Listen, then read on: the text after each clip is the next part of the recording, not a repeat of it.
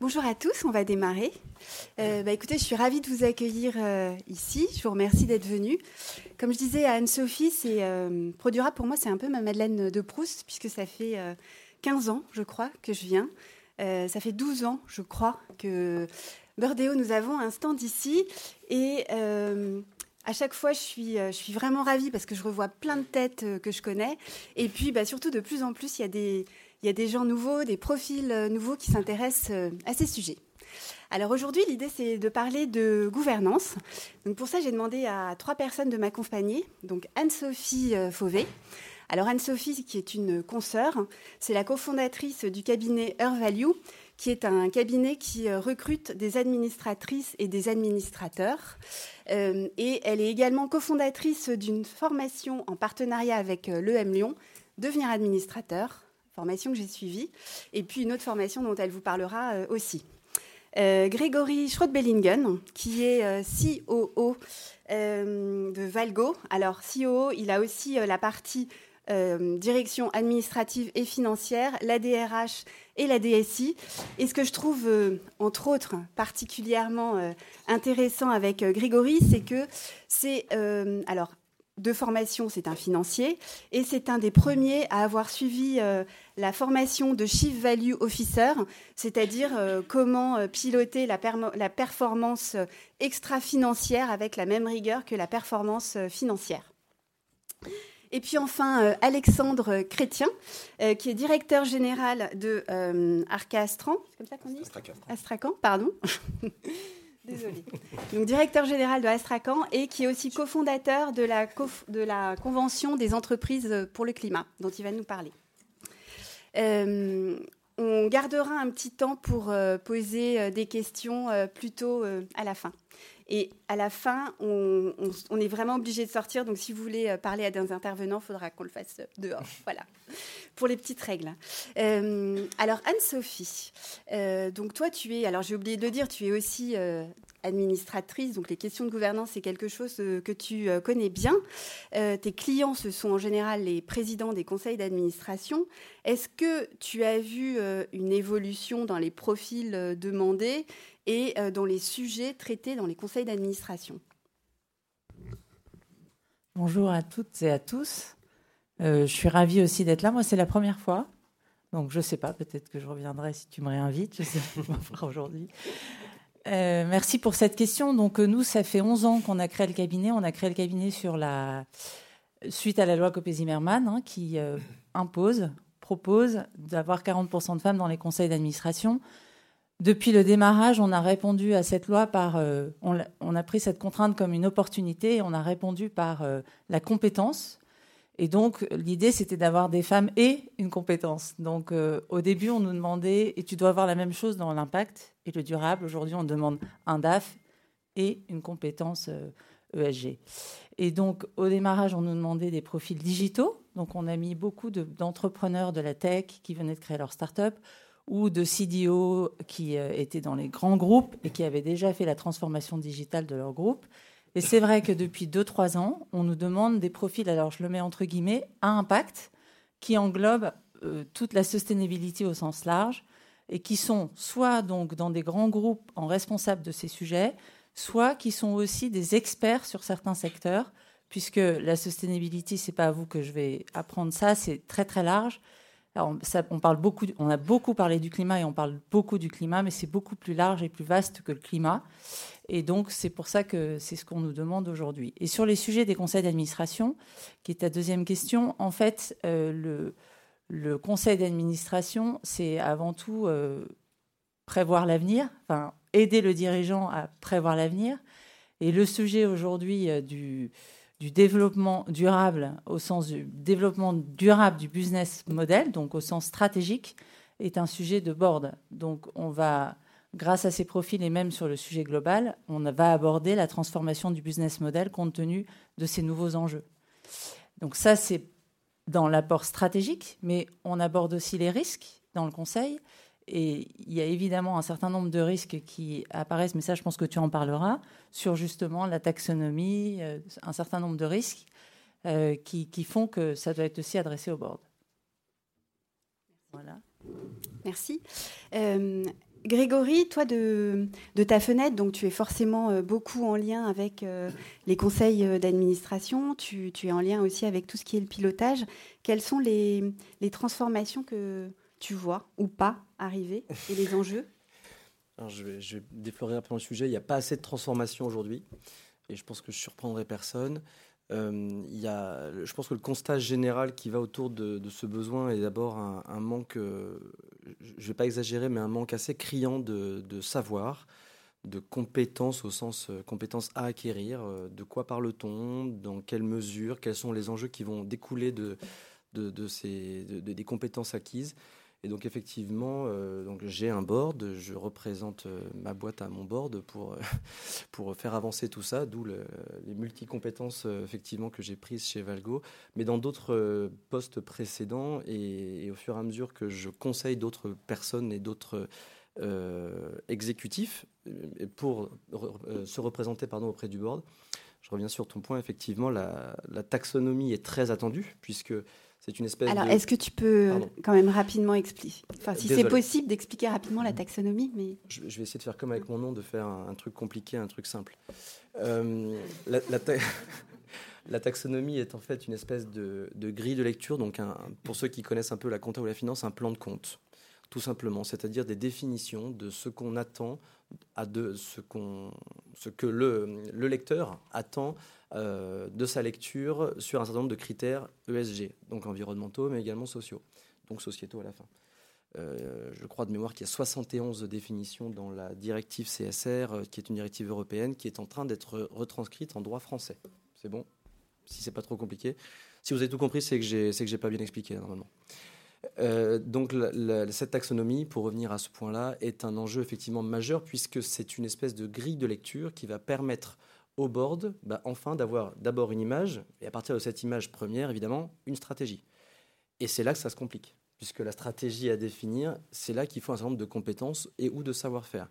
Et j'insiste, pardon, avant de passer la, parole, sur euh, ces compétences qui sont nécessaires, mais également, et c'est vraiment le point sur lequel je, me bats en ce moment, qui doivent être transverses. C'est pas financier, c'est pas euh, IT, c'est donc euh, c'est pas un système qui fonctionne mal, c'est pas les financiers qui calculent mal, et c'est pas les opérationnels qui font mal le boulot. C'est le, succès dans cette euh, implémentation n'est forcément que transverse, donc commun. Et ça, c'est pas facile. Alors, Grégory, on va revenir sur la, question de, de, la formation et de la compétence. mais est-ce que toi, tu as l'impression qu'il y a une prise en compte de ces sujets-là par les directeur euh, financier, enfin, sujet qui était quand même pris jusqu'à maintenant euh, et encore très largement par euh, les directions RSE ou les directions développement durable. Oui, très clairement, il y a une. Bah, les, financiers sont des, sont des hommes et des femmes de, loi, c'est-à-dire qu'ils appliquent des textes, quand même, à la base. Donc, le fait que ce texte existe est un point majeur. Il nous donne une boussole et donc il nous donne, j'allais dire, un planning déjà, ce qui, ce qui est une bonne chose. Euh, je reste sur le constat que les compétences ne suivent pas aujourd'hui, malgré une envie, et ça c'est une bonne chose. Euh, il faut donc se former, mais on ne se forme pas sur autant de sujets et donc autant d'enjeux et d'implications de mise en place de ces enjeux en quelques semaines ou en quelques mois. Ça prend du temps. Euh, j'ai fait ce constat il y a quelques années. J'ai donc changé de, mode de vie pour prendre un, executive master, effectivement, pour vraiment travailler en profondeur, pour développer ces compétences et évidemment les transmettre au plus, euh, enfin, le, plus largement possible. Donc euh, la réponse est oui, virgule, mais pas assez. Euh, Anne-Sophie, alors on a récemment on a beaucoup parlé des, députés qui, avaient besoin d'être formés à ces enjeux. Est-ce que, est que toi tu penses ou est-ce que tu vois que les, les présidents des conseils d'administration et les administrateurs se disent tiens ce serait bien de se former aussi sur ces sujets? Bonne question. Tu veux peut-être, tu pourrais répondre aussi à cette question, Alexandre, je pense. Euh, effectivement, ça fait vraiment partie des, sujets. La formation, la sensibilisation, c'est l'enjeu majeur pour accélérer la transition écologique. Donc, euh, quand on le dit, c'est vraiment à tous les niveaux, euh, donc c'est l'ensemble de l'écosystème. Donc effectivement, sur les administrateurs, investisseurs des entreprises, mais évidemment aussi aux clients, aux fournisseurs, à nos salariés. C'est vraiment tout, tout l'écosystème de l'entreprise qui doit, qui doit bouger. Et il faut accepter, on a parlé de compétences euh, auparavant, il faut accepter de ne pas tout savoir. Il y a plein de choses que l'on ne sait pas. Euh, alors évidemment, il y a un cadre réglementaire auquel on doit se plier, qui évolue, euh, qui est très changeant, qui pour les groupes qui travaillent à l'international ou en plus sont, sont, différentes selon les, pays. Mais il faut vraiment accepter de se former, de s'auto-former, de se documenter, de venir à des salons comme Produrable et autres. Mais il faut aussi accepter de ne pas savoir. Euh, le test and learn, c'est quelque chose qu'on recommande très fortement, nous, dans la, dans la CEC, euh, et de le faire collectivement. Alors justement, est-ce que tu, nous tu peux nous parler de la CEC, donc la Convention des entreprises pour le climat? Pardon, effectivement, j'utilise un acronyme sans le détailler. Donc, euh, la Convention des entreprises pour le climat, en fait, c'était un, parcours apprenant qui s'est euh, lancé à la suite de la Convention citoyenne pour le climat euh, et qui à la partir d'une initiative individuelle, on a décidé de lancer cette convention avec 150 entreprises qui, pendant huit mois, ont suivi un, parcours de six sessions de deux jours pour des dirigeants. Donc c'était, euh, alors il y avait quelques administrateurs euh, qui participent, des dirigeants PDG, DG, et puis d'autres fonctions de l'entreprise qui ont suivi le parcours, parce que chaque entreprise pouvait venir avec deux euh, dirigeants, suivre le parcours, et c'est un parcours qui s'inscrit dans la co-construction, dans l'intelligence collective, parce que encore une fois, euh, il y, a plein de compétences que l'on n'a pas, et donc on a besoin d'échanger, de les confronter avec d'autres dirigeants qui sont pas forcément issus de nos secteurs d'activité, mais qui permettent de, nous enrichir. Donc ce, parcours, il s'est terminé en juillet et bientôt on, publiera les feuilles de route des 150 entreprises participantes pour qu'elles puissent être inspirantes au maximum pour euh, tout autre dirigeant d'entreprise qui, qui serait intéressé pour le faire. Alors, est-ce que justement, tu peux nous parler euh, de la feuille de route de ton entreprise? Mhm.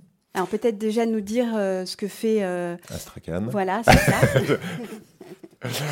Astrakhan, c'est une entreprise de, de services numériques qui fait de en gros du conseil en transformation digitale. Donc c'est une, entreprise de conseil avec 20 personnes en France et une dizaine à Hong Kong. C'est euh, en gros des architectes logiciels. Donc c'est des métiers très techniques euh, sur lesquels on a du mal d'ailleurs à trouver des, compétences. Euh, et en plus, le Astrakhan, donc j'ai, suivi le parcours de la CEC en tant que dirigeant d'Astrakhan. Parce que le, je me suis dit, bon, c'est bien de monter ça pour des, des entreprises, mais Quoi de mieux que de le faire et de l'expérimenter soi-même, donc de faire le parcours avec les euh, quelques 300 dirigeants qui l'ont suivi euh, et d'engager la transformation d'Astrakhan, parce que là aussi c'est bien de dire euh, aux autres ce qu'il faut faire, mais c'est d'ailleurs on n'est pas dans cette posture-là, on n'est pas dans une posture descendante, mais en tout cas on essaye de, de, de s'imprégner, d'acquérir des, des connaissances et puis de se lancer dans l'action. Donc de, quand on parle de feuille de route, c'est vraiment une feuille de route très opérationnelle sur ce que doit faire euh, Astrakhan, ce vers quoi on doit tendre, et c'est un cap à 2030 pour tendre vers une entreprise régénérative. C'est ça l'enjeu d'Astrakhan, donc ça se fait pas Alors, en entreprise régénérative, qu'est-ce que c'est? Alors, en, fait, le, et, pour faire la, la, transition avec Anne-Sophie, ce qu'elle disait tout à l'heure sur les, c'est de travailler vraiment le modèle d'affaires, le, le, business model de, de l'entreprise pour intégrer les limites planétaires. Donc euh, je ne vais pas détailler ça parce que sinon on n'a pas fini vu le temps imparti. Et, euh, tu peux expliquer sur les limites planétaires qu'on a franchi la sixième. C'est intéressant de juste pour remettre le contexte. Voilà. C'est ça. Donc euh, il y a effectivement les enjeux climat, euh, mais ce n'est pas seulement cela. Et l'autre enjeu majeur, c'est de se reconnecter au vivant. Vous avez dit entreprise de services numériques, intégrer les limites planétaires, se reconnecter au vivant. Régénératif, c'est des mots qui sont compliqués.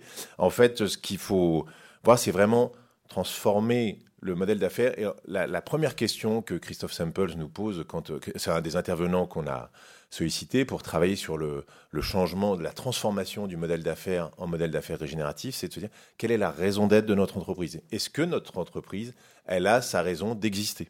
Et c'est vraiment comme ça que la question nous a été posée. À nous 150, donc parmi les 150, il y avait Bon, il y avait Astrakhan, certes, mais il y avait, euh, il y avait Heineken, il y avait Pierre et Vacances, euh, le club de rugby de Lyon, enfin, des entreprises de tout secteur, de se dire à quoi, à quel besoin humain, finalement, notre entreprise répond et comment on adapte du coup notre stratégie, mais à tout. C'est vraiment une approche holistique qu'il faut avoir. Hein. c'est toute l'entreprise, donc depuis son modèle d'affaires, son organisation, sa gouvernance, euh, le marketing, les ressources que l'on intègre, les projets, comment on les aborde, comment on introduit de l'éco-conception, est-ce qu'on répond à un besoin ou à une envie lorsqu'on est consulté par un client, euh, à quoi sert le cahier des charges qui nous, qui nous fournit, quelle équipe on met en place et comment on, manage, comment on anime euh, cette équipe, comment on partage la gouvernance? Enfin, c'est toutes ces questions-là qui nous fait tendre le régénératif, c'est tout ça.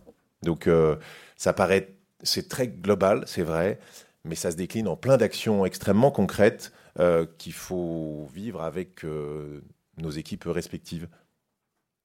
Sophie, est-ce que tu veux dire un mot sur euh, la formation, l'entreprise régénérative? C'est le concept.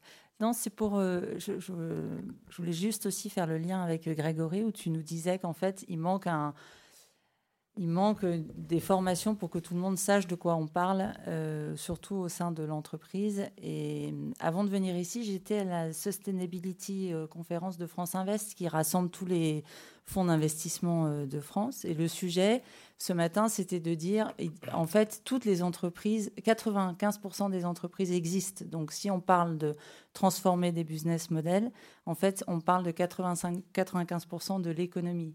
Parce que effectivement, c'est plus facile de créer une entreprise euh, sustainable by design, mais de transformer les 95% existantes, c'est un peu plus difficile et c'est le sujet. Donc, dans ce cadre-là, euh, sur la formation, je rebondis sur ta question.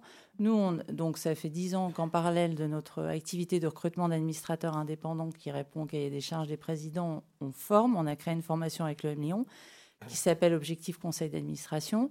Et pour répondre à tous ces enjeux, on crée aussi une formation qui s'appelle Governance for Sustainability, justement pour des dirigeants et administrateurs acteurs de la transition, pour essayer d'aborder d'un point de vue de la gouvernance ce sujet transverse. C'est pour ça que j'aimais bien euh, aussi que tu nous dises ce que, ce que tu entendais par le fait d'être transversal, Grégory. Je ne sais pas si... Euh, Alors bien sûr, c'est un sujet que j'adore, puisque c'est mon quotidien.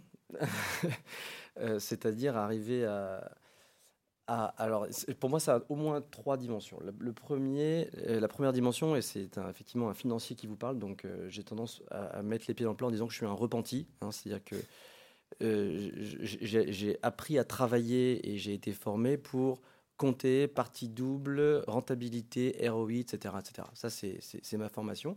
Je m'en m'en cache pas du tout. Au contraire, je pense que justement, ces compétences, en fait, sont transverse à, à, peu près tout ce dont on vient de parler. C'est-à-dire, si on parle de régénération et de limites planétaires, comment est-ce qu'on les calcule limites planétaires, c'est X sur la chimie. Si moi je contribue à hauteur de Y, comment est-ce que je ne vais pas dépasser mon Y' prime qui va me permettre de rentrer dans les. etc. C'est des maths. Donc ça, c'est transverse, parce qu'à la fin, euh, et, c'est ce que permet cette taxonomie, c'est des compétences, euh, pas que de finance, au contraire, parce qu'on va sortir de ces compétences dites de finance pour arriver à de l'extra-financier mais qui sont des modèles qu'on peut développer de la, quasiment de la même manière, en tout cas pour la partie environnementale. Le social, on, peut en reparler, je pense que ce serait l'objet d'autres débats. Mais, euh, mais ça, c'est donc transverse de ce point de vue-là, de la compétence. Ensuite, il y a, y a le sujet qui nous anime aujourd'hui, qui est la gouvernance. La, gouvernance, une décision, elle est bien prise quand elle est partagée, bien comprise par tous. Ça, c'est, enfin, ma vision en tout cas. Il faut déjà euh, arriver à, convaincre pour que un peu comme euh, Cruchot et son acolyte dans le gendarme, l'idée vienne des deux en même temps, en fait, pour qu'on soit sûr que tout le monde a bien compris. Bah, c'est un peu ça qui se passe quand on veut prendre une décision collégiale dans un board. Hein. Si, on est euh, juste très humain, euh, les boards, ils sont pas. c'est pas tous des scientifiques, c'est pas tous des superstars du leadership. et on, pardon, on rencontre des gens tous les jours, c'est normal il faut admettre, comme tu le disais, j'ai beaucoup aimé cette, euh, cette phrase, c'est un, une, caractéristique qu'on retrouve de plus en plus dans les bonnes prédécisions, l'humilité devant la non-connaissance. Désolé, mais ça, je ne sais pas. Donc, il nous faut un peu plus de temps, il faut creuser, il faut comprendre.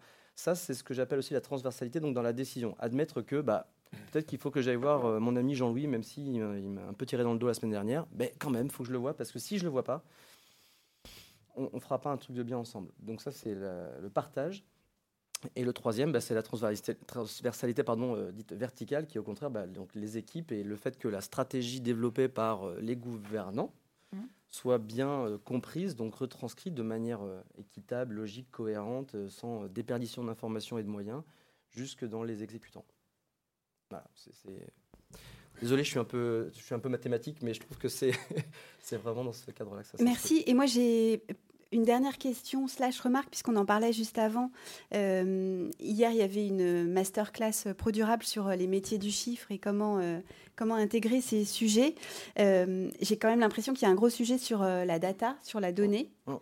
Est-ce que L'un de vous deux peut-être veut dire quelque chose dessus? Bah, je, Mais je, crois que je vais rapidement passer la parole à Alexandre, puisqu'on faisait le même constat effectivement en arrivant. le, pour faire simple, les, modèles dont on parle à l'instant, là, pour ceux qui les connaissent, il y en a. Donc, il y a la double matérialité, il y a les multicapitaux, il y a donc plusieurs théories qui permettent de, mettre cette musique en. Enfin, cette stratégie en musique plutôt. Euh, très clairement, aujourd'hui, ce dont on manque, c'est d'outils. Donc en fait, les idées, la philosophie générale, euh, on va les avoir euh, assez rapidement, on vient de les citer. Euh, les gouvernants ont besoin de, enfin les gouvernants et d'ailleurs tout le monde en fait a besoin un peu de voir maintenant à quoi ça va ressembler tout ça. Donc ça, je me retourne vers toi exprès. Euh, effectivement, on a besoin donc que les développeurs de soft et de, RP nous, nous proposent des solutions du test and learn et quitte à se tromper, apprendre, corriger, etc. Tout n'est pas en partie double, tout n'est pas déjà bien connu ou compris. Mais je pense qu'on a effectivement maintenant besoin de mettre, euh, pardon, prosaïquement la bonne expression, les mains dans le cambouis pour voir à quoi ça ressemble. parce que 2035 arrive très vite, euh, parce que tout le monde a bien conscience et ce qui se passe en ce moment nous permet vraiment de, bénéficier d'une bonne vague sur laquelle surfer. Et donc je pense qu'effectivement il faudrait euh, commencer à regarder de quoi on parle. L'entreprise régénérative, elle repose sur, en gros sur trois systèmes. Le système euh, les hommes, parce que l'humain, le social, l'inclusion, la diversité, enfin on n'en a pas beaucoup parlé, mais c'est fondamental dans l'entreprise dans régénérative. Il y a le système, donc système terre, système humain et le système des valeurs. Le système des valeurs, c'est vraiment compter, apprendre à compter ce qui compte vraiment. Et en fait, de savoir quel est dans nos activités respectives, quel est l'impact environnemental. C'est assez facile et obligatoire de chaque année de publier nos bilans, comptes de résultats pour une entreprise, donc d'avoir des éléments financiers, l'extra-financier, donc intégrer un bilan carbone ou intégrer un impact sur la biodiversité, parce qu'on parle beaucoup du climat, mais personnellement, je suis hyper sensible au sujet de, biodiversité. Il y a aussi des indicateurs euh, qui sont sur, euh, sur ces sujets-là pour euh, évaluer, et pour info quand même, les entreprises du CAC 40, lorsqu'on intègre leur impact environnemental, elles seraient déficitaires, toutes. Donc le, euh, voyez que selon le prisme que l'on a pour analyser euh, une entreprise, le, regard est de quand on compte ou quand on intègre dans la comptabilité. Euh, Grégory a parlé de, comptabilité triple capital, de comptabilité augmentée. C'est des concepts là qui, qui émergent déjà pour les, pour les plus grosses entreprises, mais qui va se décliner pour tous. Et il va falloir de toute façon qu'on intègre ça aussi dans nos comptes. Ça doit nous aider à piloter au quotidien nos entreprises parce que on n'est pas dans un environnement qui est euh, déconnecté de nous. Ça fait partie. Euh, on, fait, on est partie intégrante de, ce, de la nature et de cet écosystème. Dernier mot, pardon, peut-être pour euh, illustrer ton propos que je partage évidemment à 100%. donc j'ai rejoint Valgo, qui est une petite entreprise mais qui grossit vite. notre métier c'est de dépolluer les sols, donc fier de, ou fort de cet impact naturel puisqu'on dépollue, euh, on enlève les hydrocarbures des sols, on enlève la chimie des sols, etc. Euh, la question ne s'était même pas posée de mesurer cet impact pour les dirigeants à la base. Donc en fait, euh, ils m'ont recruté en disant bon, on, sait qu'on fait bien en fait, mais on ne sait pas combien.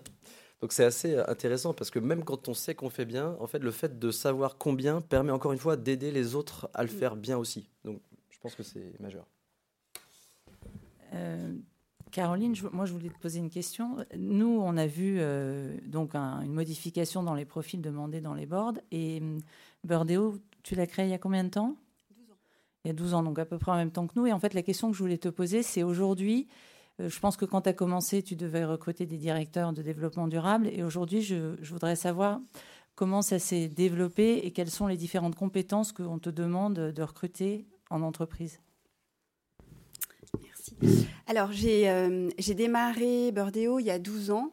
Euh, alors non, je ne recrutais pas de directeur de développement durable, puisqu'il se formait tout seul. Euh, dans leur entreprise. Et donc souvent, c'est des gens, les premiers en général, c'est des gens qui ont pris leur poste dans les entreprises. Donc il y a 12 ans, c'était effectivement très pionnier comme marché. Donc c'était des gens qui étaient extrêmement convaincus euh, qui étaient prêts à faire une croix sur leur carrière, sur leur salaire, euh, parce que voilà, ils voulaient vraiment changer les choses. J'ai vu une première évolution en 2016. Donc 2016, c'était euh, après la COP 21, les accords de Paris. Euh, donc là, euh, bah, notamment, les, financiers avaient des contraintes supplémentaires. Et là, il y a eu beaucoup plus de création de postes et beaucoup plus de spécialisation. Là, moi, j'ai commencé à cette époque à voir ce qu'on appelle la double compétence, c'est-à-dire bah, connaître à la fois le marketing et la RSE, ou bien la finance et la RSE. 2019, ça a été pour moi une forme d'année de la bascule, euh, parce que euh, le sujet, alors on en parle encore plus maintenant, mais à l'époque, je trouvais déjà qu'on en parlait beaucoup par rapport, par rapport à avant. Alors il y a eu l'application Yuka, il y a eu le manifeste pour impact écologique des étudiants. Enfin, il y a eu vraiment tout un. Il y a eu la loi Pacte aussi, donc la loi Pacte qui entre autres a permis les raisons d'être et puis les sociétés à mission. Et puis 2021, euh, là, un truc euh, qui s'était euh, jamais passé depuis que je faisais ce métier dans la RSE, c'est pénurie de compétences. Avant, on mettait des offres d'emploi sur, sur notre site et puis bah, les gens y répondaient. Maintenant, c'est plus le cas. Maintenant, on les appelle et il y a plein d'autres cabinets qui les appellent. Donc je trouve qu'il hum, y, a vraiment, euh, y a vraiment une évolution, une professionnalisation euh, encore plus euh, du métier. je trouve que dans, le secteur financier, c'est là où aujourd'hui je vois un espèce de, de raz-de-marée, c'est-à-dire... Aujourd'hui, on, sent vraiment que la direction financière est en train de prendre une partie des responsabilités des directions développement durable. On voit aussi que les directions développement durable, de plus en plus, euh, se situe au niveau euh, des COMEX, ce qui n'était euh, pas le cas non plus. Et puis, je me permets, enfin, même si je suis là pour vous laisser parler, mais une petite anecdote. fin août, j'étais invitée par la Maison des Polytechniciens pour un échange université-entreprise. Donc, c'était au mois d'août, pour parler des compétences nécessaires pour la transition. Et je me suis dit, bon, c'est au mois d'août, mince, je me suis engagée il y a trois mois je, vais y aller, mais bon, euh, il n'y aura personne. Euh, Et euh, quand je suis arrivée, alors je suis arrivée, en, retard parce que je me suis dit de toute façon il n'y aura pas grand monde. Et je suis arrivée, il y avait une table ronde avec avec un, journaliste économique star. Il y avait le président de l'ADP, il y avait le président de Vinci. Fin août, pour parler, pour parler avec des universitaires, c'est un truc qui, y a encore deux ans, c'était les stagiaires qu'ils envoyaient. Et là, je me suis dit, il y a un truc, et ils sont même restés la journée, euh, toute la journée. Alors, pas, pas le journaliste star, hein, mais en tout cas, le, le président de l'ADP, le président de, Vinci sont restés. On sent vraiment qu'ils ont, voilà, qu'ils, ont envie d'aller sur ces enjeux. Alors, euh, par. Euh, pas, pas, pas, parce qu'ils n'ont pas le choix, est-ce qu'il y a de la conviction derrière, j'en sais rien, mais en tout cas, en tout cas, ils y vont et je crois vraiment que pour tous ces, pour, pour, tous ces gens, pour vous tous, où euh, vous avez envie d'aller encore euh, plus loin là-dessus, c'est vraiment le moment de, de pouvoir euh, challenger vos patrons et puis d'essayer de co-construire avec eux parce qu'ils sont prêts. Et puis, bien sûr, un espèce d'enjeu de, de, de, compétences qui est gigantesque. Et, voilà, moi, je le dis à chaque fois, la première chose à faire, c'est vous former et vous informer. Je, oui. Pourquoi j'ai parlé? Je vais animer. Euh, est-ce que quelqu'un veut ajouter quelque chose par rapport au, voilà, à ce côté euh, transformatif? Euh, Enfin, moi, je, trouve que depuis deux ans, il y a vraiment un truc qui se passe complètement hallucinant. Peut-être un point dont on parle pas, qui est effectivement les, j'allais dire le, les jeunes qui poussent. Parce que il y a quelques années encore, je, jetterai un voile pudique sur mon âge, mais il y a quelques années encore, il y ou, une couverture, il y, avait, euh, on ne parlait pas de ce sujet en fait dans nos directions parce qu'on était des experts des achats, du marketing, de la finance. Ça, c'était notre compétence, on développait, etc. Et on, dire, la gouvernance se, structurait par la vision qu'en avait le board. Ce, sujet est transverse, je ne reviens pas dessus. Aujourd'hui, les jeunes générations, quelque part, et je, moi je leur mets vraiment cet actif euh, dans leur besace pour l'avenir, il faut qu'ils ils ont assumé complètement le fait que si le job n'avait pas d'impact, pas de sujet, je viens pas on parlera du salaire après, et ça, je le vois tous les jours. Et ça, y a, enfin, ouais, nous, le salaire, ça reste important. non, mais en finance, on paye bien, donc c'est pour ça. ça. Euh, et, j'en profite pour dire que les salaires augmentent dans la RSE, et ça, c'est quand même une très bonne chose, parce qu'ils étaient quand même largement en dessous des, des autres fonctions. Mais, euh, aujourd'hui, en tout cas, puisqu'il y, a des pénuries de compétences, en tout cas là où il y a des pénuries de compétences, je te l'accorde, puisque c'est mon cas, euh, le, les, financiers arrivent en disant qu'est-ce que je vais pouvoir. En fait, c'est comme ça que je le retranscris. Qu'est-ce que je vais pouvoir dire à un dîner en ville le samedi soir sur mon job euh, D'abord, c'est le premier truc. Est-ce que je suis à impact ou pas? Est-ce que j'aide la société ou pas? Ça, euh, encore une fois, moi j'ai commencé en cabinet d'audit dans les années 90. C'était pas du tout la même. Hein. Ça n'avait rien à voir. Donc on est vraiment dans un changement culturel très intéressant puisque maintenant ça pousse. Et donc ces générations, bah, naturellement, le, la démographie va faire que d'ici quelques années, c'est ces personnes-là qui auront le pouvoir, qui vont pouvoir en faire encore plus. Donc ça, je, suis assez optimiste. En complément de ce que tu viens de dire, en fait, en termes de gouvernance, vous pouvez lire quelque chose qui a été écrit par Sir euh, Ronald Cohen, qui sont les six risques stratégiques que vous connaissez peut-être, qui, qui est la référence en impact investing, qui est en anglais. Et le risque que tu décris, qui est le risque de la pression euh, des, des nouvelles générations et des actionnaires, parce qu'il le met dans les deux, c'est le risque 5 euh, euh, chez, chez, lui. Mais je vous recommande vraiment de lire euh, parce que c'est très simple et il y en a 6 et ça englobe tout le sujet. Donc c'est au niveau de la gouvernance. Hein. quels sont les risques entraînés par ces nouvelles donc ce que tu dis, c'est qu'il y, y, a les jeunes, mais il y a aussi les, les actionnaires qui poussent énormément sur ces sujets, pour qui c'est un risque? Oui, alors ça, ça dépend. Hein. Mais on a vu dans les. Non, mais ça dépend des. Il y a des assemblées générales où on a vu. En général, d'ailleurs, c'est plutôt des actionnaires jeunes. a... Il y a les actionnaires jeunes, et puis il y a les activistes aussi. Hein. Il y a les fonds activistes qui ont, par rapport à ces sujets-là, effectivement, aujourd'hui, une, vraie parole qui est entendue. On le voit dans toutes. Je pense que vous avez suivi l'actualité. Sur toutes les dernières assemblées générales, euh, on n'avait jamais vu que ces sujets-là, dans des entreprises dont le business est justement pas sustainable by design, prendre la parole et demander des comptes. Donc euh, c'est une tendance de, de fond aussi dans les AG d'actionnaires. Alors, juste pour compléter, euh, c'est vrai que nous, quand on a monté la CEC, c'est typiquement parce qu'on trouvait que ça allait pas assez vite, clairement, euh, à tous les niveaux.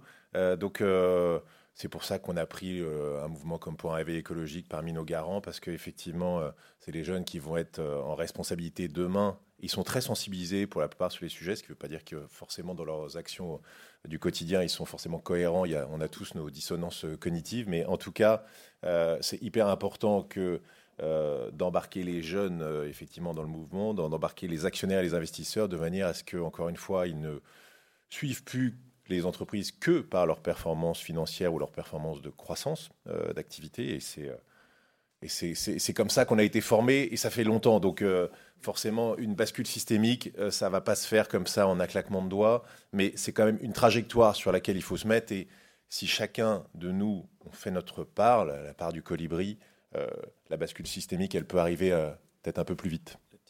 Merci Alexandre. On va prendre quelques questions?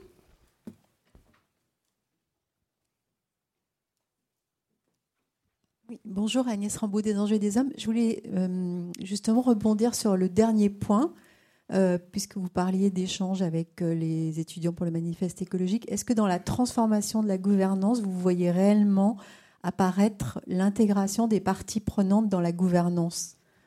Alors c'est le cas dans les sociétés à mission avec les comités de mission, mais plus largement, est-ce que vous pouvez nous faire un peu de retour sur ce point? Alors, merci pour cette question parce que c'est un point que je voulais dire aujourd'hui. Donc, euh, dans, le recrutement qu'on fait, on fait du recrutement pour les boards et on fait aussi du recrutement pour les comités. Et là, pour la première fois, on a du recrutement à faire pour des comités parties prenantes. Donc, pour répondre à ta question, aujourd'hui, même des entreprises qui ne sont pas entreprises à mission ou qui ne sont pas euh, avec un statut qui pourrait leur permettre d'ajouter un comité partie prenante. Ils décident de faire ce comité partie prenante justement parce qu'ils trouvent que c'est plus, euh, euh, comme ça englobe tout, hein. je pense que si tu poses la question, tu sais ce que c'est que les parties prenantes au, sens entreprise, il trouve que c'est plus utile et plus efficace pour faire le lien avec la gouvernance et pour être sûr que la feuille de route stratégique écrite, validée au board, soit aussi validée par le comité partie prenante en amont. Donc, euh, ma réponse est oui. Et pour compléter ce que dit Anne-Sophie, on a embarqué un autre mouvement dans, la CEC qui s'appelle euh, les collectifs qui réunit en fait des salariés euh, dans les entreprises qui se mobilisent pour challenger leur direction, notamment sur leur politique ESG. Euh, e donc, c'est des sujets qui doivent être pris, si je puis dire, par le haut côté actionnaire investisseur, mais aussi par l'ensemble de des acteurs, des parties prenantes, effectivement, de, l'entreprise. Et un, dernier mot pour effectivement, pardon, enfoncer le clou dans mes expériences passées. J'ai notamment eu la chance de, lancer dans une de mes boîtes un Shadow Comex sur le sujet, où on, faisait travailler en même, temps, en même temps que le Comex travaillait. Chaque membre du Comex euh, désignait quelqu'un dans son équipe qui travaillait donc ensemble euh, à la même décision au même moment, mais avec cet enjeu euh, donc RSE ou à impact pour voir ce que ça donnait. Passionnant comme expérience. On, on l'a, on l'a pas gardé pour plein de raisons. Donc euh, soyons pas, soyons pas non plus des bisounours, mais euh, euh, mais on l'a pas gardé pour d'autres raisons. Mais par contre, ça, ça a permis, je pense, surtout le, réveil et le développement de, de ces réflexions. On va prendre une autre question.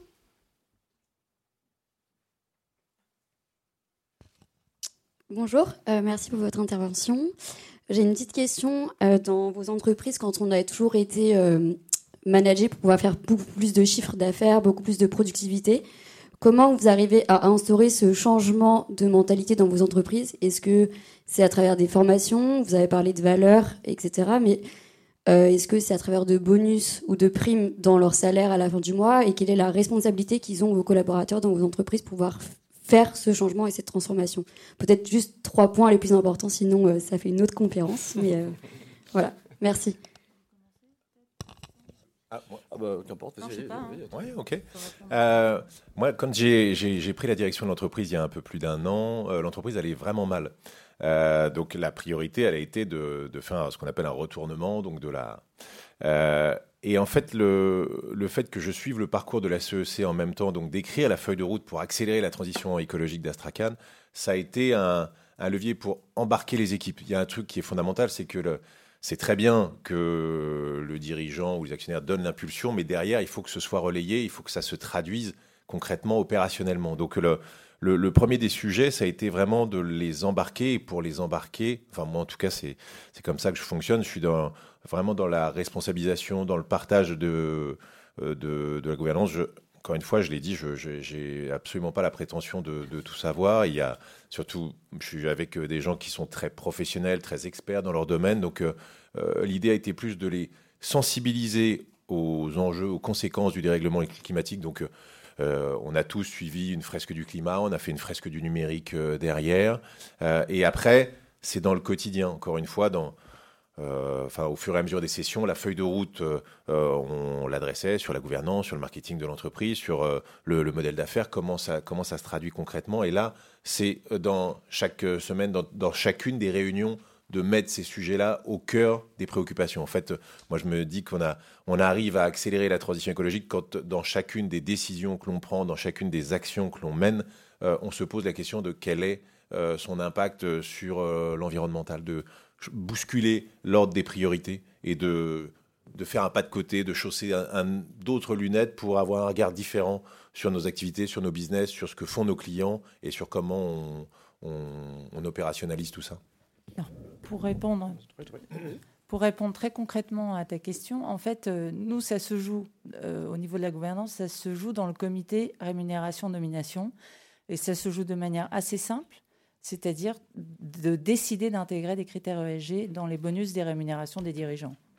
Donc, euh, en fait, dès que tu fais ça, c'est très concret. On avait déjà vu ça, euh, et d'ailleurs, je pense que ça va réapparaître dans les nominations, justement pour faire progresser la féminisation de toutes les strates de l'entreprise. C'était aussi mis dans les critères de rémunération. Et là, tu vois, on l'englobe en mettant les critères ESG comme un critère, comme intégré dans les bonus. Merci, j'allais vraiment dire la même chose. C'est le, seul moyen euh, efficace, rapide, j'allais dire, c'est le levier euh, immédiat. la question que moi je me pose au jour le jour, c'est comment j'arrive à le faire? C'est-à-dire comment j'arrive à convaincre mon board de, donner aux exécutifs euh, une part de leur euh, une part de leur bonus sur des critères ESG. Euh, et ça, c'est vraiment un combat de tous les jours, donc j'ai pas de réponse toute faite pour répondre à ta question. Est-ce qu'il y a deux trois points qu'on puisse donner? Si je les avais, sincèrement, je serais ravi. En revanche, ce qui est sûr, c'est que tout ce qu'on fait au jour le jour, donc le calcul d'impact, montrer les, quand on fait un développement de produit, on calcule toujours donc un bon financier un ROI, retour sur investissement. Euh, maintenant, il faut déjà montrer un ROI écologique, par exemple, ou environnemental. Ça, quand on fait ce genre de choses, au bout d'un an, deux ans, donc moi j'arrive déjà à prendre un ou deux dirigeants et leur dire, vous voyez, là, ça, c'est du chiffre d'affaires qui est pas durable si on le fait pas comme ça. Donc, hop, on peut-être on. Donc, il faut trouver les indicateurs qui vont leur permettre de comprendre que c'est dans l'intérêt de tout le monde. Et une fois qu'on les a, euh, le levier cash bonus sur le sur le, critère ESG qu'il faut ensuite bien quantifier, parce qu'en fait, pour qu'ils l'acceptent, il faut qu'ils le comprennent et qu'ils voient comment il peut y aller. C'est le vrai enjeu, quoi, pour moi. Hein. Il arrive, il faut qu'un opérationnel qui dépollue de la terre toute la journée va me dire, mais moi, je, si je sais pas mesurer, tu, peux me dire ce que tu veux, euh, voilà. Donc mesure, objectif, encore une fois, et là, euh, l'objectif chiffré. Merci. On va prendre une dernière question.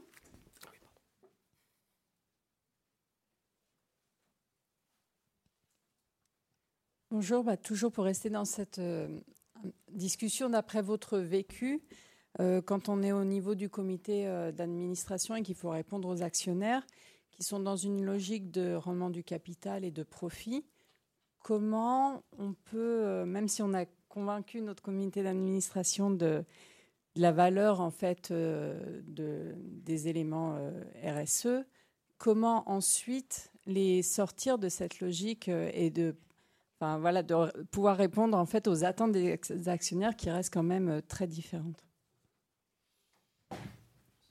Euh, bah, je, crois que c'est mon sujet favori, donc euh, je vais continuer. Mais, mais en deux mots, euh, la taxonomie va nous y aider. Il fallait un cadre réglementaire, sinon euh, on n'a pas de, en bon anglais, de level playing field, on n'a pas de, zone pour jouer, quoi, en fait. Donc il faut qu'on ait un, discours avec des éléments. Et la taxonomie nous donne ces éléments. Donc les actionnaires, je peux aujourd'hui leur dire oui mais non, si je suis pas d'accord. Ça, c'est le premier enjeu. Le deuxième, après, bah, je reviens sur mon point de départ, pardon, mais c'est une pédagogie. Et la pédagogie, euh, je, crois, former et informer, je crois que tu as dit, bah, c'est permanent. Voilà, c'est et c'est un combat de longue haleine. Alors il est 11h15, on va terminer. Un grand merci à vous, un grand merci Anne-Sophie, Grégory, Alexandre. Et puis bah, je vous souhaite un très beau salon. Merci